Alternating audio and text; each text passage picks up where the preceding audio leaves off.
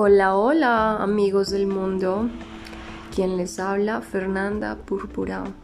Hoy me siento muy feliz y muy agradecida con la vida. Me siento extraordinariamente bien, espero que ustedes también.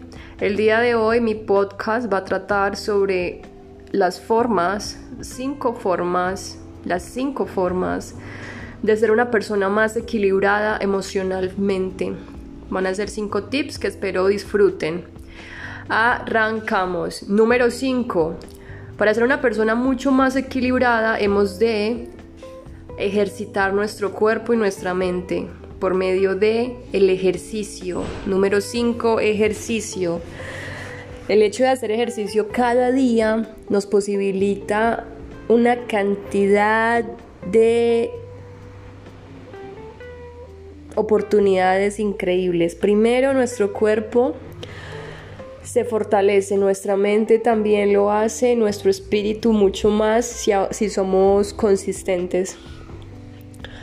Según, eh, digo, cuarto punto, el cuarto punto que quiero tocar aquí es el hecho de la alimentación, porque por un lado tenemos el deporte, por otro lado tenemos la alimentación cada uno o cada una de nosotros debe buscar qué tipo de alimentación le conviene más. Es decir, si tú eres una persona que consume carne, es una dieta muy diferente a una persona que como yo no consumimos carnes rojas.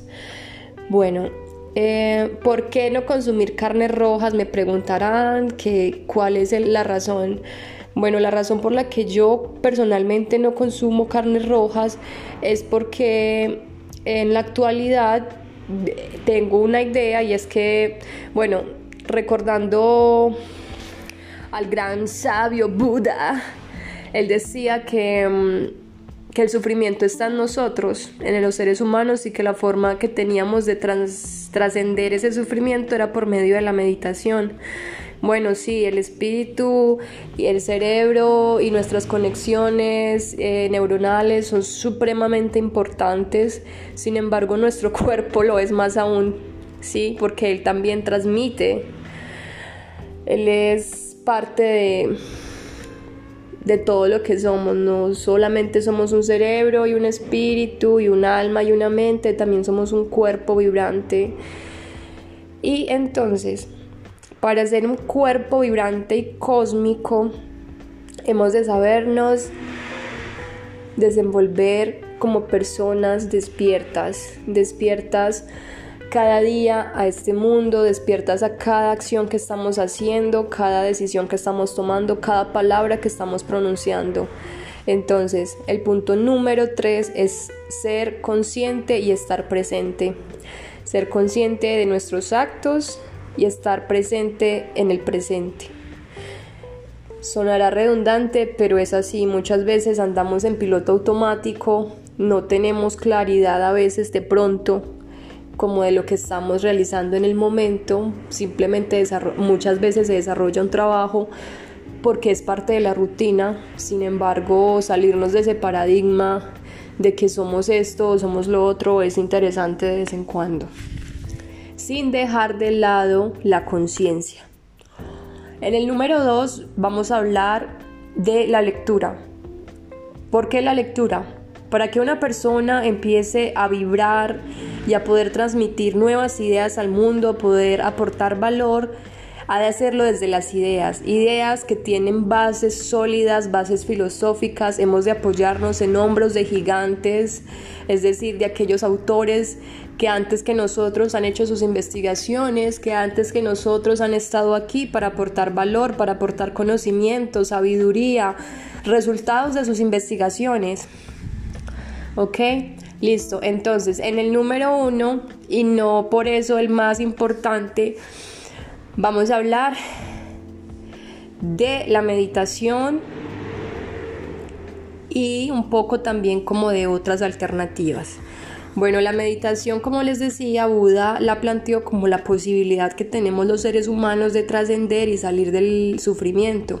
Sin embargo, la idea que quería llegar en anteriormente es que la carne nos transmite a nosotros sufrimiento. Mientras nosotros como seres humanos estemos comiendo carnes de animales que fueron que sufrieron al morir para podernos alimentar a nosotros, nos están pasando ese sufrimiento a nuestro cuerpo. Así no lo creamos. Es muy difícil uno decir que se va a liberar del sufrimiento cuando lo está llevando a su cuerpo. ¿Sí? Entonces amigos, conciencia frente a lo que hacemos, comemos, decimos, etc. Y lo que les decía, que el punto número uno, y no por eso el más o menos importante, es la meditación, porque la meditación es esa posibilidad que tú tienes de conectarte con tu ser superior, tomar decisiones trascendentales, equilibrarte emocionalmente, visualizar tu futuro, agradecer tu presente. Entonces, bueno, la meditación es sumamente importante, ¿sí?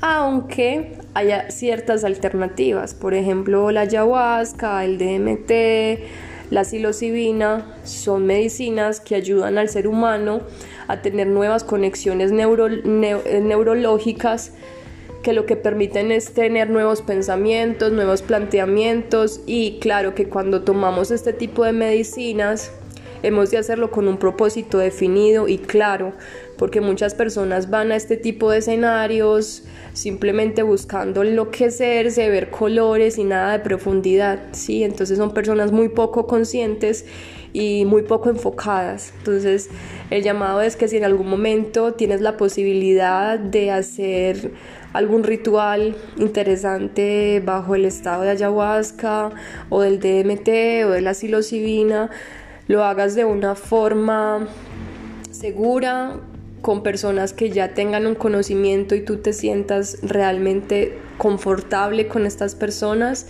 porque es un, es un escenario en el que tú te vas a soltar muchísimo y tienes que estar seguro de las personas que te acompañan.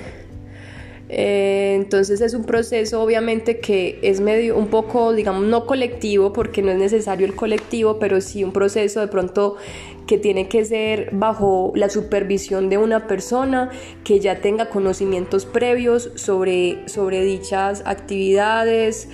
Y, y, rituales. Entonces, amigos, aquí les dejo los tips número, o sea, cinco tips para ser una persona más equilibrada en este nuevo mundo que estamos viviendo en la actualidad. Me despido por el día de hoy, amigos del mundo. Quien les habla, Fernanda Púrpura. Un abrazo muy grande y esperen mi siguiente podcast. Un abrazo, chao.